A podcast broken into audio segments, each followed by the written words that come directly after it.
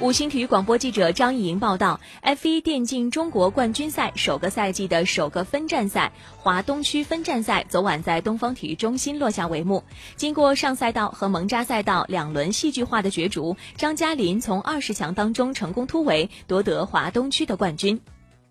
这些 F1 的爱好者能够更贴近于 F1 嘛？虽然可能没有那么多人可以去驾驶真正的 F1，但是现在的电竞的模拟程度已经。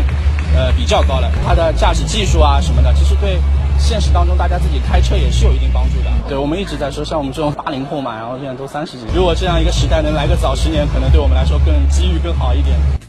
F1 电竞全球锦标赛由 F1 管理公司创立于2017年。中国冠军赛作为其第一个区域赛事，赛事 IP 独家授权给上海九市智慧体育运营管理以及承办。赛事自8月4号预选赛启动以来，经历了全国四大赛区近万名选手的激烈角逐。概念新颖、画面逼真的竞速电竞也吸引了大批观众。根据统计，华东区赛事的最高在线直播人数突破三十万。每个赛区的二十强和二十名邀外卡选手共计百人将进入全国总决赛。冠亚军则代表中国参加 F1 电竞全球系列赛职业选秀，最终有望成为真实车队签约的 F1 电竞车手。